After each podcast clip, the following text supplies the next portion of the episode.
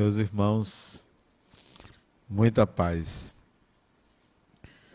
Nós temos alguns parâmetros para designar o que é uma pessoa evoluída, ou o que é uma pessoa santa ou iluminada.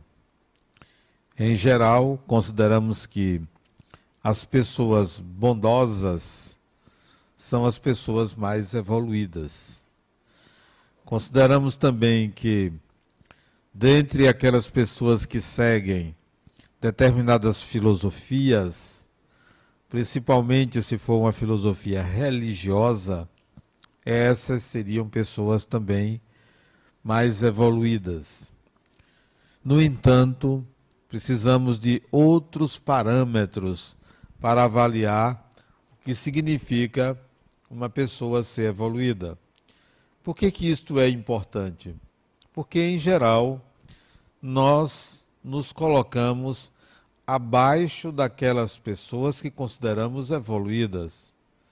Em geral, nos diminuímos, nos subestimamos e nos colocamos num degrau inferior considerando que há muito a aprender para chegar àquela condição, sem avaliar que aquela condição talvez não seja a melhor para nós. Por isso que é importante definirmos que parâmetros são importantes que devam ser por nós vividos, experimentados, alcançados, para que a gente se sinta eh, uma pessoa evoluída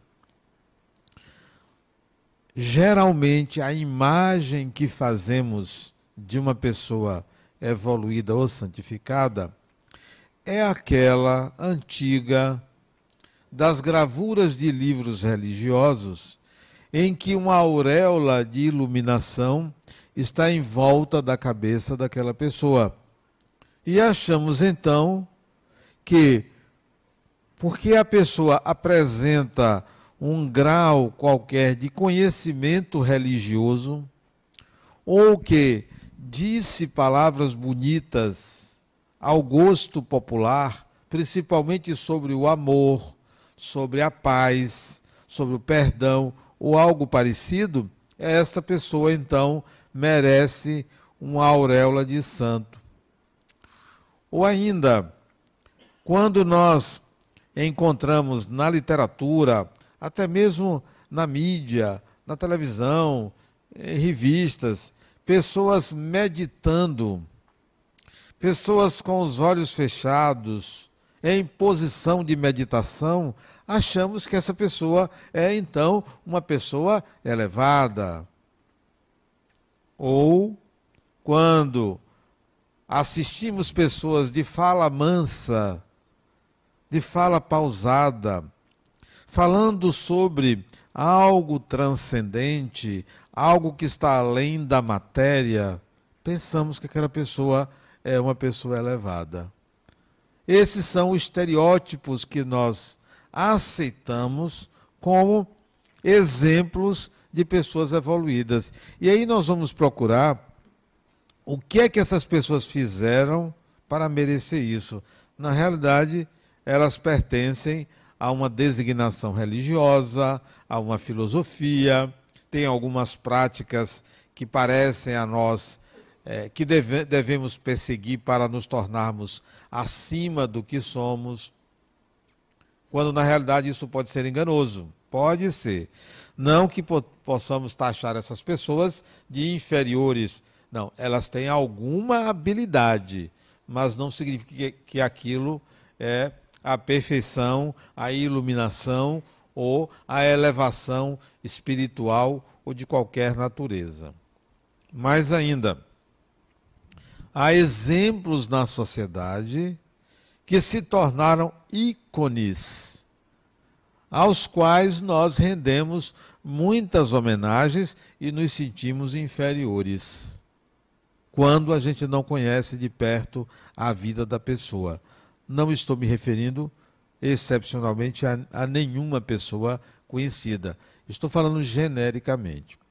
Aí eu pergunto: uma pessoa que dedica a sua vida a ajudar ao próximo, por exemplo, a estar aqui fazendo palestra, uma pessoa que dedica sua vida a curar outras pessoas voluntariamente, uma pessoa que constrói uma creche, uma escola, um hospital, essas pessoas podem ser qualificadas como superiores só por isso?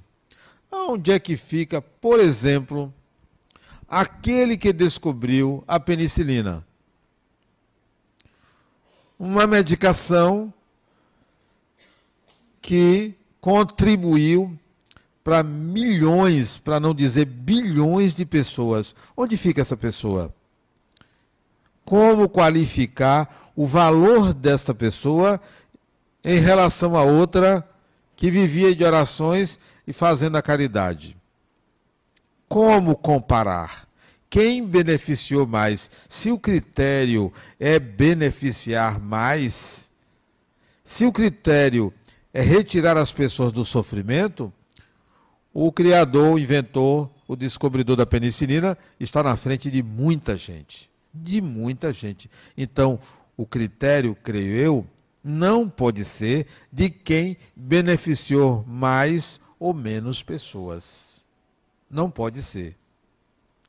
Se nós pegarmos, por exemplo, aquele indivíduo que retirou o ser humano da escuridão, que simplesmente inventou a lâmpada elétrica.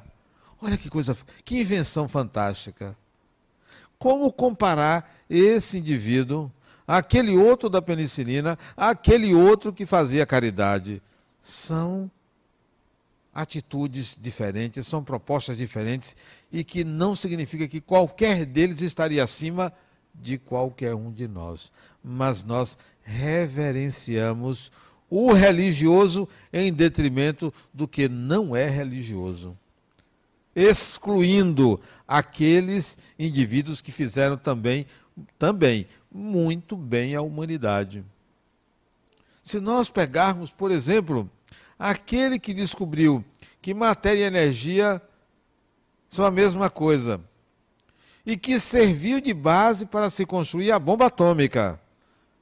Então nós vamos crucificar ele porque as ideias dele, a matemática dele, a física dele, deu surgimento à bomba atômica? Ele estaria então abaixo de todo mundo? Que dizer daquele que inventou o avião que serviu para jogar a bomba atômica lá em Hiroshima e Nagasaki? Então, por ele ter inventado o avião que jogou bombas, ele também deve ser crucificado, os nossos critérios então precisam ser remodelados, reinventados, revistos. O que é uma pessoa iluminada então? O que é uma pessoa elevada? Primeiro que a gente não pode considerar o elevado o que está fora do mundo. Então você para ser elevado tem que ser alguém que seja espiritual. Mas como? Se o critério é dos seres encarnados, por que o desencarnado mereceria esse grau, esse título de iluminado? Mas ele não está aqui. Então, vamos excluir desencarnados, vamos excluir anjos, santos, ou guias, mentores, ou qualquer denominação de pessoas que não estejam entre nós. Não fazem parte do critério que nós queremos estabelecer do que é uma pessoa iluminada. Porque desencarnado não faz parte desse mundo material, desse mundo de relações naturais como as nossas. Mas ainda, então, uma pessoa seria iluminada entre nós se ela vivesse de forma transcendente, negando o mundo. Esse critério também não vale. Como? Então o iluminado nega o mundo, então não é do mundo. Porque se eu aqui apresentar uma prática para vocês meditarem, elevarem a consciência, saírem da consciência, não estão no mundo. Então, iluminado não é alguém que está fora desse nosso mundo. Tem que estar na realidade. Tem que estar na consciência e não no inconsciente. Porque senão nós estamos dizendo que a matéria nada vale, o que vale é o espírito. A matéria tem o seu valor. O que vale então é quem só vive falando de espiritualidade e a vida comum. O iluminado tem que estar iluminado, iluminando-se e iluminando os caminhos, estando na vida, trabalhando. Porque é fácil ser iluminado num retiro, longe do trabalho. Imagine uma pessoa iluminada que não trabalhasse e alguém tivesse que trabalhar para ele. Isso não é iluminado, isso é preguiçoso. Não é iluminado. Então, não, eu não vou trabalhar, eu não vou me misturar. Eu vou ter um bocado de discípulo que trabalha para mim. Isto é preguiçoso. Isso não é critério para mim. Iluminado para mim tem que estar, primeiro, trabalhando, tem que trabalhar. Qualquer que seja o trabalho pedreiro, carpinteiro, médico, engenheiro, psicólogo, administrador ou profissional liberal, autônomo, tem que trabalhar. Para ser iluminado, tem que trabalhar. Ah, mas eu sou aposentado. Aposentado não é iluminado. Aposentado é aposentado. Quer dizer, ele não está em atividade. Ah, mas eu já trabalhei muitos anos. Não é só o trabalho remunerado, é um trabalho filantrópico também. Deixe de trabalhar. Eu acho que as pessoas devem deixar de trabalhar a partir de uma certa idade. Quando atingir 120 anos, pare de trabalhar. Pode parar. 120 está bom.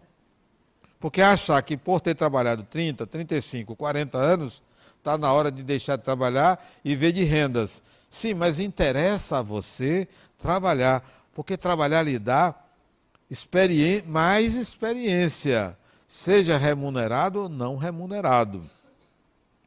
Melhor remunerado porque gera obrigações, gera comprometimento, gera compromisso, responsabilidades maiores, porque o trabalho filantrópico que nós fazemos aqui é assim: no dia que eu estou gripado, eu não vou.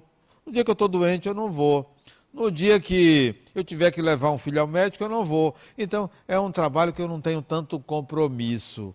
Mas se eu tiver um patrão, eu vou ter que arranjar um atestado, e eu não fico arranjando muito atestado porque o patrão não vai me ver com bons olhos. Então, o trabalho remunerado exige mais obrigações e comprometimento, não que seja superior ao trabalho filantrópico.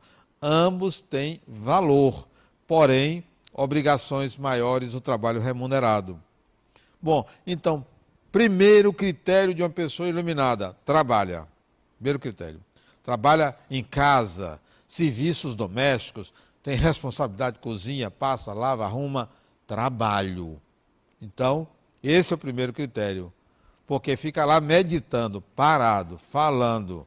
Isso pode ser um trabalho intelectual, mas não quer dizer que isso é iluminação. Sim, é um trabalho você estar tá orientando pessoas, educando pessoas, mas não é iluminação. Quem está educando pessoas pela fala, falando como eu estou aqui agora, isso não é iluminação, isto é um trabalho. Mas esse é só um critério, trabalho. Seja eu estar falando coisas religiosas, filosóficas ou o que for, é também um trabalho. Primeiro critério. Segundo critério, você tem que estar se relacionando com pessoas. E com pessoas que eu digo de forma anônima. Não é estar sempre, sempre como protagonista, admirado por todos, inacessível às pessoas comuns. Você precisa experimentar ser uma pessoa e não um popstar. E não de destaque. Mas você pode dizer assim: mas todo mundo me conhece. Se eu sair às ruas, eu não vou conseguir viver. Será? Será que você não conquistou isso como uma forma de brilhar, de se envaidecer? Por que você não vive uma vida comum, normal? More num condomínio e se relacione com seus condôminos. Estabeleça regras se você quer, mas não deixe de ser uma pessoa porque se você não for uma pessoa, você passa a ser uma entidade. E é preciso que você se torne uma pessoa. Tenha uma vida normal, uma vida comum, uma vida relacional. Daí, ao invés de eleger figuras conhecidas como iluminadas, vamos colocar aqui: os iluminados se encontram no anonimato. São pessoas comuns. Não são pessoas especiais, porque têm admiradores. Fulano tem 250 mil seguidores, é um iluminado. Como assim? Ele tem um talento. Isso não quer dizer que ele seja iluminado. Isso não quer dizer que ele seja superior. Ter um talento não oferece superioridade a ninguém. Tem um milhão de seguidores. Ótimo, que bom para você. Vai ser escravo dos seus seguidores. Isso não quer dizer que você seja uma pessoa superior. Você tem algum talento que as pessoas se identificam com o seu talento. Ou você é um excelente marqueteiro ou marqueteira. Iluminação de consciência é outra coisa que eu vou colocar. Então, primeiro tem que trabalhar. Segundo, tem que ser uma pessoa que tenha relações de alteridade e não relações de superioridade. Porque se eu sou um artista conhecido, se eu sou um ídolo, eu não tenho relações de alteridade com meus fãs. Alteridade quer dizer uma relação de igualdade com o outro. Se eu sou um ídolo e tenho fã, eu estou numa posição privilegiada em relação a ele. Então isso não é uma relação de alteridade. Alteridade é com L, A-L, não é A-U, não é de autoridade, é alteridade, uma relação de igualdade. Iluminado tem que ter uma relação de igualdade com os outros e não de superioridade, porque tem uma habilidade que o outro não tem. Isso dificulta a própria iluminação. Mas nós achamos que os ídolos, os artistas, os líderes religiosos, as figuras de destaque na sociedade por essa ou aquela habilidade são pessoas superiores. Não, elas foram afastadas voluntariamente da vida comum. Geralmente vivem isoladas, moram em mansões, moram em lugares reservados, porque não conseguem mais ser uma pessoa, tornam-se entidades. Eu tenho um amigo que ele é muito rico. E ele é conhecido pelo nome da empresa dele. Pelo nome da empresa. Eu disse a ele, fulano, você não é você porque você só é conhecido pelo nome da empresa, que não é sobrenome dele, que não tem nada a ver com o nome da pessoa. Outra coisa, a assinatura dele é a assinatura do, da empresa, do nome da empresa. Depois que eu falei para ele isso, que ele não é uma pessoa, é uma entidade, é uma empresa, ele mudou a assinatura dele nos cartórios. Ele agora está assinando o nome dele porque ele está num caminho inverso de se tornar uma pessoa e não uma entidade. Onde ele chegava, ele era conhecido pelo nome da empresa. Olha, Fulano chegou. Só que Fulano não era o nome próprio, era o nome da empresa. E eu perguntava: cadê você? Você não é a empresa. A empresa é uma habilidade sua. Cadê suas habilidades outras? Você está se escondendo atrás da empresa. Seja você. Porque a melhor coisa é uma pessoa que é ela, simplesmente ela. Eu estou aqui como palestrante, mas eu adoro ser eu mesmo. Porque ser palestrante é uma função, é uma habilidade, é um trabalho. Mas eu não me resumo a fazer palestras. Embora essa semana overdose de palestras, segunda, terça, quarta, quinta, hoje Amanhã, sábado, duas, domingo, seminário. Essa semana, overdose de palestra. Mas isso é uma atividade. Isso não sou eu. A totalidade da minha pessoa vai além de fazer palestras. E eu não devo achar que eu sou o palestrante. Não, eu sou um ser humano que também faz palestras, que também que vai ao dentista, como fui hoje, e disse ele: Fulano, eu vou precisar de um psicólogo, porque eu sento aqui eu tremo. Porque ele ligou um motorzinho que. Aquele motorzinho é, precisa de um psicólogo para poder lidar com aquilo ali. Então eu sou um ser humano.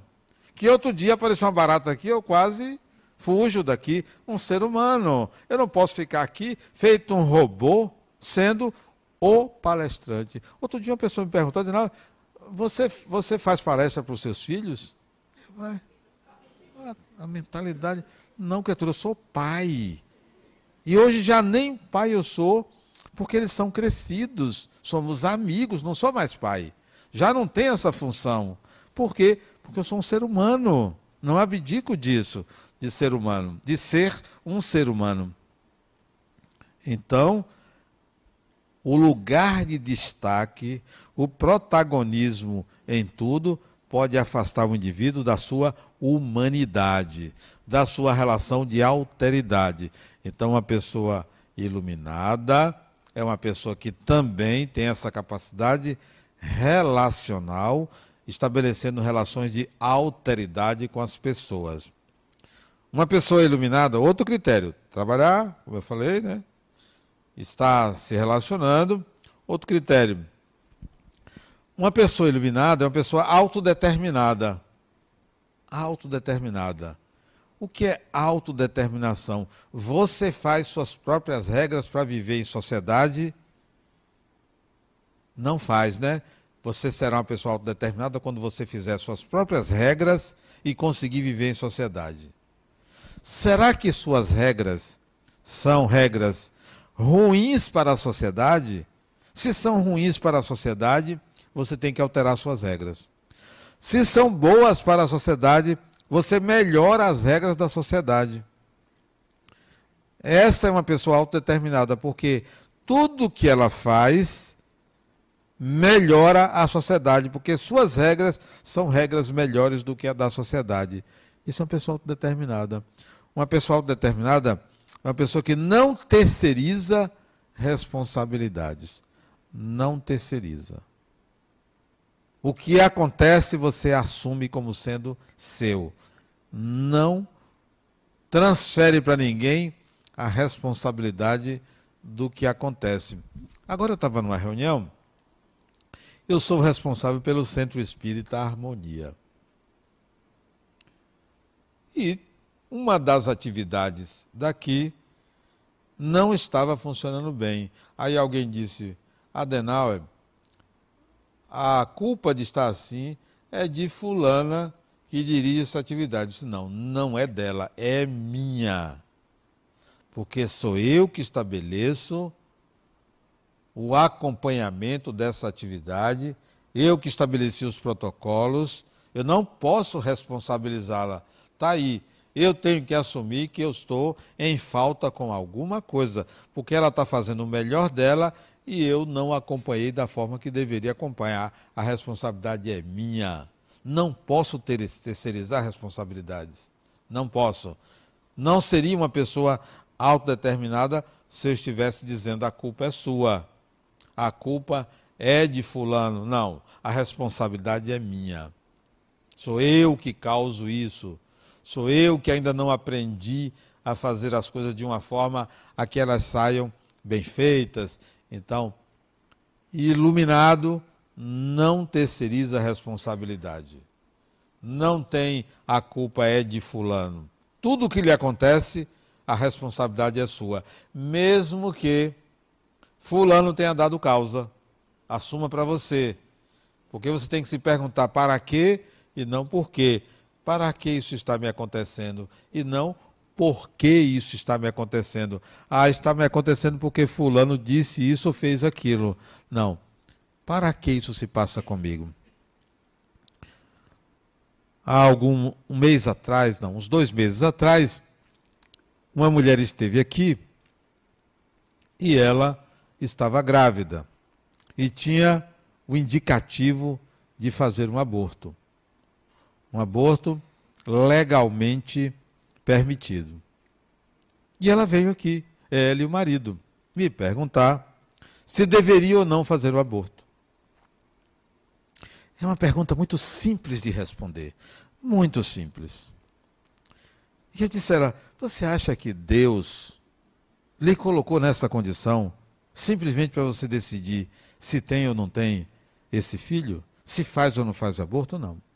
Você tem que perguntar para que Deus lhe colocou nesta situação. Porque a decisão é fácil, é simples. Decidir abortar, você está amparada legalmente. Problema nenhum. Decidir não abortar, você vai seguir com a sua consciência tomando uma decisão, você e seu marido, até onde for possível, segurar essa gravidez.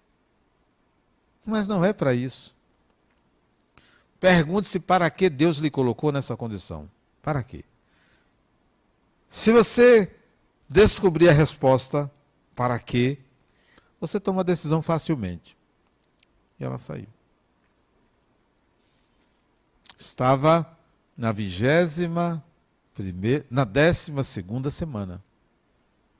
Com 21 semanas ela voltou aqui. Descobri para quê. Vou levar a gestação a termo. Vou até o fim. Porque eu descobri para quê. Uma pessoa iluminada não pergunta tão somente por quê, mas pergunta para quê. Porque tudo que lhe acontece tem uma finalidade para você. Quando você vive uma experiência ou assiste a um filme de alguém é, educando alguém, alguém criticando alguém, você diz assim: Fulano devia estar tá ouvindo isso. Não, quem tem que estar tá ouvindo é você, não é Fulano. É você. Se pergunte sempre: para que eu estou aqui? Para que eu estou vivendo essa experiência? Que significado eu devo atribuir a essa experiência? E se a experiência se repete, se você vive um problema hoje, e fica se perguntando por quê, daí algum tempo essa experiência se repete, é porque você ainda não descobriu para quê. Enquanto você não descobriu para quê, a vida vai lhe colocar nas mesmas situações até você descobrir para quê. Sempre para quê. Para quê isto acontece comigo. Hoje eu vivi um acidente que poderia ser grave, muito grave. Eu dirigindo, saí do dentista, eram três e meia da tarde, e virei para a esquerda, só que o motorista da moto estava no meu ponto cego. Não deu outra. Ele caiu lá. Saltei do carro, peguei ele do chão e disse: Eu, eu não lhe vi. A responsabilidade é minha. Mas pasme, foi um acidente sério. Ele não teve nada, a moto não teve nada, meu carro não teve nada. Nada. Não aconteceu nada. Paramos conversando. O nome dele é Leandro. Sei onde trabalha. Ele também sabe onde. Ficamos ali, amigos. Porque nada aconteceu de material, nem no corpo dele. Não teve, e ele caiu. Não teve escoriação nenhuma. Disse, não, eu estou bem. Disse, pois é, rapaz, eu não lhe vi. A responsabilidade é minha. O que, que você tem? Nada, eu estou bem, porque ele se, eu levantei ele do chão, né? No asfalto, isso parou o trânsito ali na Pituba. Para que isto acontece? Para quê? Para que a gente se perceba na experiência, se veja na experiência, avalie nosso modo de lidar com circunstâncias que parecem ser trágicas e, no entanto, são circunstâncias normais de uma cidade grande. Basta que você assuma a sua responsabilidade. Você vai aprender com a experiência, como eu aprendi hoje à tarde. Nem em nenhum momento eu pensei, matei um sujeito. Não. Eu acho que, quando você vive uma experiência em que você se exclui da responsabilidade, você cria uma vítima. Porque o outro que se sentiu agredido vai entrar no modo de vítima. Mas quando você assume a responsabilidade, o outro não entra no modo de vítima. Entra no modo de, poxa, tem alguém aí que assume. E eu fiquei surpreso que não aconteceu nada. E a batida foi feia. Depois eu vi que não houve batida. Ele se assustou e ele escorregou. A moto escorregou. Não tocou no meu carro, nem eu nele. Interessante. E ele caiu alguns metros de distância. Mas eu fui lá, levantei ele, ele meio atordoado, você está bem? Estou. E juntou gente, mas não aconteceu nada, ficou conversando. Eu encostei o carro e ficou conversando, bem uns 20 minutos. Depois ele disse, olha, se você precisar de mim, o que você precisar, me procure. Para quê? Não por quê. Porque eu sei. Ponto cego. Eu virei à esquerda, ele ia me ultrapassando, só que ele tomou um susto e ele caiu, não chegou a bater. Para quê? Para que eu me avaliasse. Para que ele entendesse também alguma coisa. Mas eu não entrei no mérito do que ele fez de errado ou de certo, mas sim o que estava acontecendo comigo naquele momento. Como eu me comportei na situação que se apresentou a mim, involuntária. Não foi uma direção perigosa, não foi nada. Estava velocidade normal, virei normalmente, aconteceu. Para quê? Sempre para quê? Se ele tivesse caído, quebrado alguma coisa, não tinha problema. Eu mesmo levaria para o hospital, providenciaria tudo. Tudo, sem problema nenhum. Não me sentiria culpado, mas sim responsável pela experiência responsabilidade total pela experiência. Ali, procurar quem estava certo, quem estava errado, é inadequado para o momento. É tomar providências rápidas para fazer com que uma pessoa se sinta bem, esteja bem, não tenha problemas de saúde. Depois se procura as questões legais. A experiência é sempre para você não é para o outro.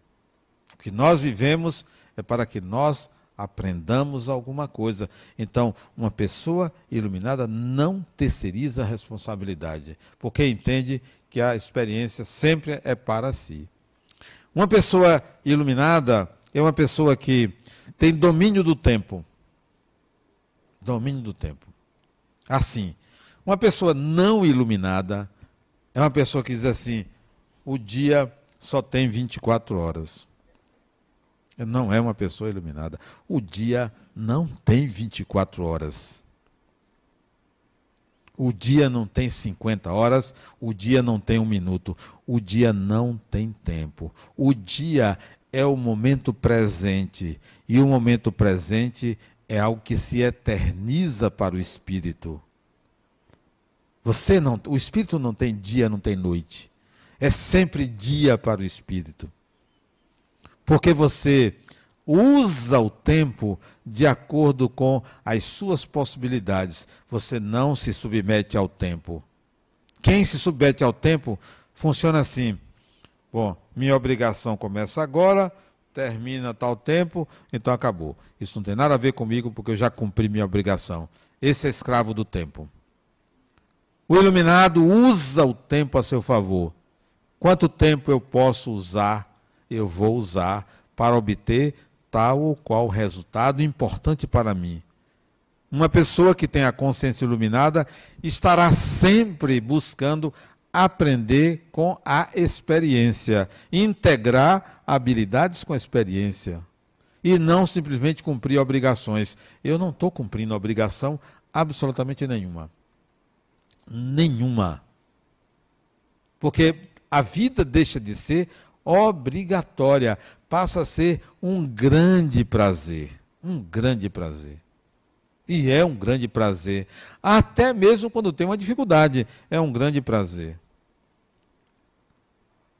Ainda falando sobre carro, ontem um paciente meu disse: Adenal, eu vou lhe contar uma experiência, mas já uma experiência que eu vivi, ruim, mas eu já sei que você vai dizer que foi agradável que se fosse com você, seria uma experiência maravilhosa. Aí ele disse: Vou dizer, diga. Ele disse assim: Eu bati o carro. Estragou tal, tive que levar para a oficina, rebocar. Você diria que foi uma experiência maravilhosa. É, e é sempre uma experiência maravilhosa. Seja bater o carro, seja não bater, seja perder dinheiro, seja ganhar dinheiro, é sempre uma experiência maravilhosa, porque a vida é a vida do espírito. É sempre sua vida. Então, se eu vivo uma experiência desagradável, é a minha vida que eu estou vivendo. Então, eu tenho que transformar aquilo ali em algo positivo para mim, porque é a minha vida. Não vou me lamentar, não vou ficar me vitimizando, não vou ficar buscando culpados. Eu vou pegar aquela experiência, experiência e dizer assim para mim: que bom que eu estou vivendo isso. Vamos ver que, de que forma eu resolvo isso. De que forma, que posição eu tomo diante disso. Como é que eu aprendo alguma coisa com isto? Eu tenho que aprender alguma coisa com isso. Então, o dia não tem 24 horas, não tem 50 horas. O dia eu não tenho que fazer muita coisa. O dia eu não tenho que fazer pouca coisa. O dia tem que ser aproveitado permanentemente. É sempre dia. Até a hora de dormir, até a noite é dia, porque? Por que, que eu durmo? Eu durmo porque tem um corpo que precisa do sono. Porque se o corpo não precisasse do sono, eu não iria dormir. Eu estaria vivendo, fazendo alguma coisa, fazendo muito ou fazendo pouco, mas estaria fazendo alguma coisa. Então, dormir é parte do dia do espírito, é o presente momento do espírito. Pensando assim, você nunca será escravo do tempo porque tudo que você fizer terá uma utilidade. Você estará aprendendo. Sair para trabalhar, eu trabalhei numa empresa pública durante muitos anos. Geralmente chegava mais cedo e saía mais tarde, porque eu aproveitava o tempo como aprendendo coisas, desenvolvendo mais habilidades. Quando eu saía de férias, saía de férias, porque eu queria também aprender coisas nas férias, aprender a descansar, aprender a relaxar, aprender algum esporte, aprender alguma coisa, sempre aprendendo.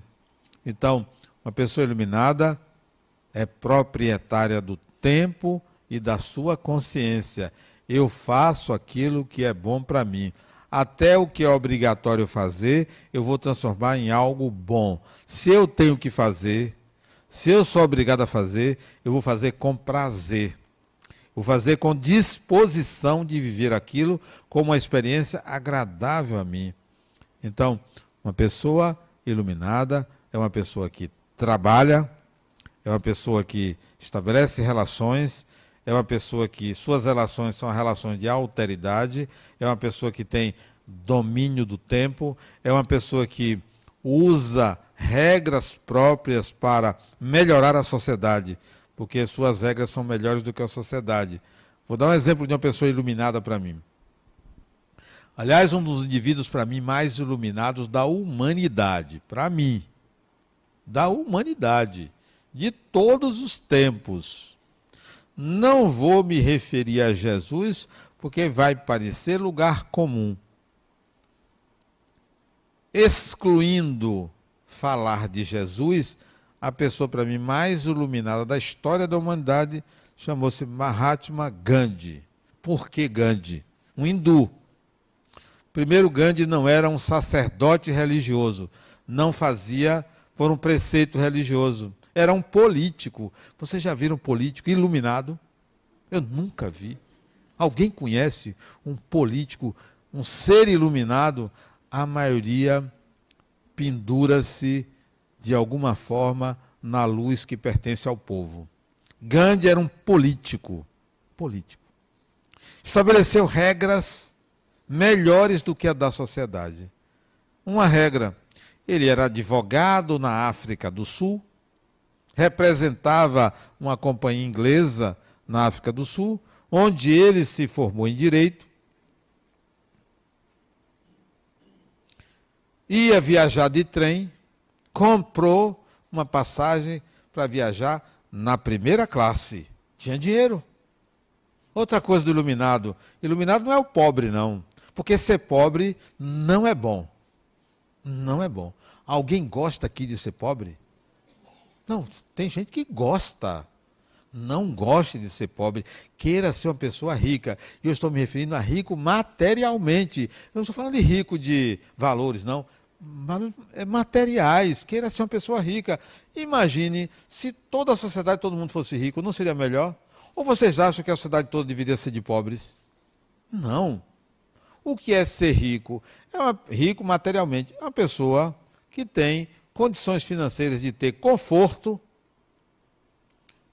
boa educação, isto é, capacidade, condições financeiras de ter boas escolas, de frequentar boas escolas. Terceiro, acesso à saúde. Saúde. Saúde, educação e conforto. Isso é riqueza material para mim. Não é ter mansões, ter, ter acesso a isso. Então, iluminado não é uma pessoa pobre. Olha, fulano é pobre. Mas, ou então, o iluminado é uma pessoa feia. Não. É uma pessoa bonita assim, sabe? Uma pessoa bonita. então não tem que ser feio para ser iluminado, não. Vamos voltar a Gandhi. Gandhi comprou a passagem primeira classe. Primeira classe. Só que ele era indiano, pele escura. E na África do Sul, naquela época, início do século, aliás, final do século passado, século retrasado, aliás, só podia andar de primeira classe quem fosse branco. Eu disse, não, eu tenho direito. Eu tenho direito foi escorraçado do trem. Voltou, entrou novamente e foi, teve que ser preso. Conseguiu mudar aquela sociedade. Resultado, ele conseguiu, sem pegar numa arma, apenas com a autodeterminação dele, a Inglaterra deu a carta de libertação da Índia, porque era possessão inglesa, era colônia inglesa.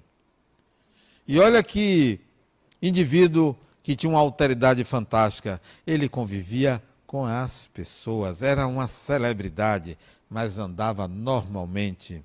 Normalmente. As pessoas faziam em torno dele verdadeiro secto de seguidores. Ele seguia normalmente, ele tecia a própria roupa dele. Mas para mim, um dos exemplos maiores que ele deu em termos de valores foi quando ele foi convidado a ir à Inglaterra receber a carta de libertação da Índia, o parlamento inglês libertando a Índia. Ainda teria governo próprio, não seria mais um governo inglês. Só que a roupa que ele usava eu não sei o nome, mas era uma espécie de fraldão. Um fraldão com um tecido jogado sobre os ombros. Só que o parlamento britânico disse: aqui só entra vestido à moda inglesa. Ele disse: eu não vou. E não foi. Só foi porque o parlamento britânico abriu uma exceção. Ele foi. Quando chegou no aeroporto de Heathrow, quando ele chegou da Índia para a Inglaterra de avião, o aeroporto lotado de repórteres do mundo inteiro para entrevistá-lo e ele dizer o que é que ele veio fazer ali. Claro, ele dizia: Eu vim buscar a carta de libertação da Índia. Só que o repórter perguntou a ele assim: Mahatma, que era a alcunha dele, ou grande alma, o que, que há de novo no mundo? Para ele dizer, a Índia foi liberta. Só que ele não disse isso. O que, que ele disse? Alguém se lembra? Mas se eu perguntar qual é a música sertaneja que está na moda, você sabe, né?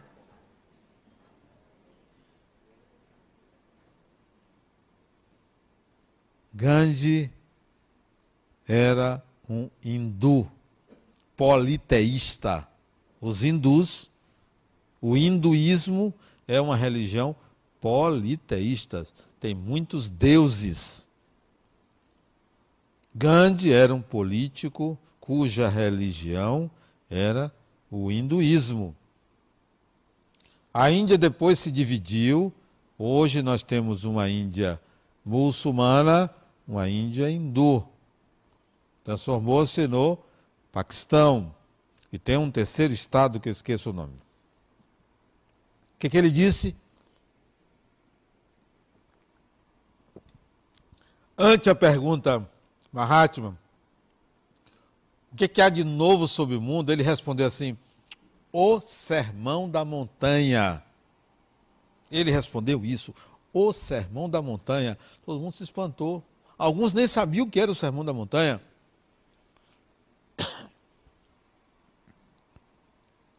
Sermão da montanha foi dito por Jesus no monte.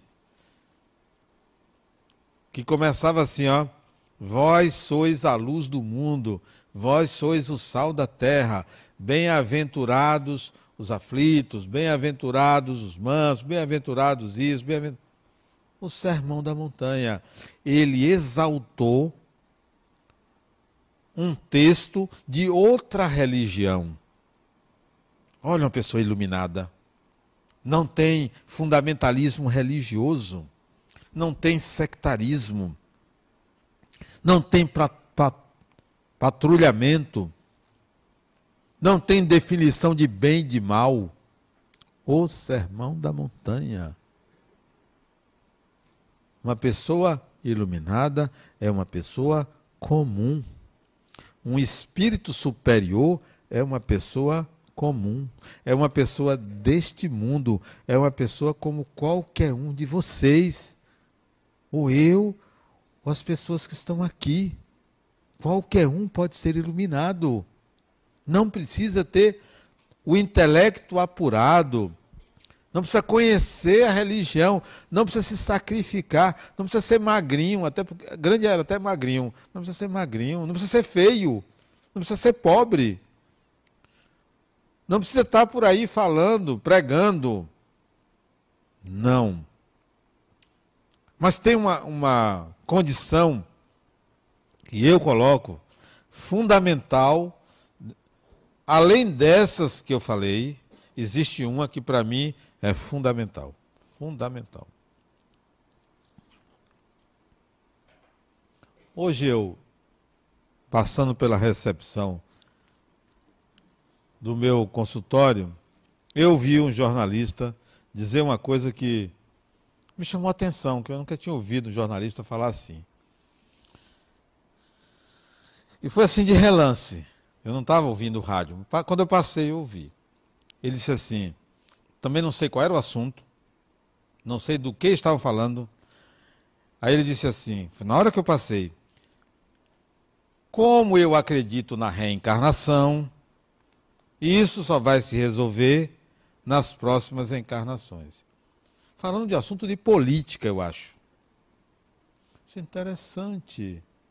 Um jornalista eu conheço até pessoalmente, já estive com ele pessoalmente.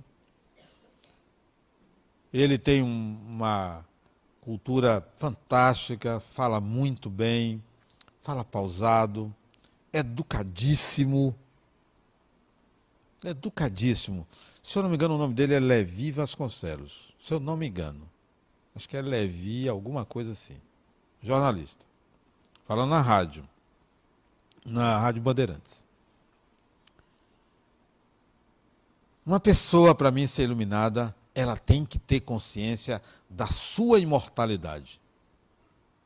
Da sua imortalidade. Portanto, da imortalidade do espírito. Esse é iluminado, que sabe que é imortal. Isto é, suas ações são realizadas a longo prazo, para o longo prazo, não são imediatistas não são para beneficiar-se naquele momento, são aprendizados para sempre. Então, se você não tem a consciência de que você é um espírito imortal e não vive consoante essa consciência, corra, vá atrás. Vá atrás porque isto é condição sine qua non para que você se sinta uma pessoa iluminada. Todo ser humano pode ser um ser iluminado. Não pense que os iluminados são os santos, são os popstar, são os que têm mil curtidas, um milhão de curtidas. Não, nem os ídolos. São pessoas comuns. Muita paz.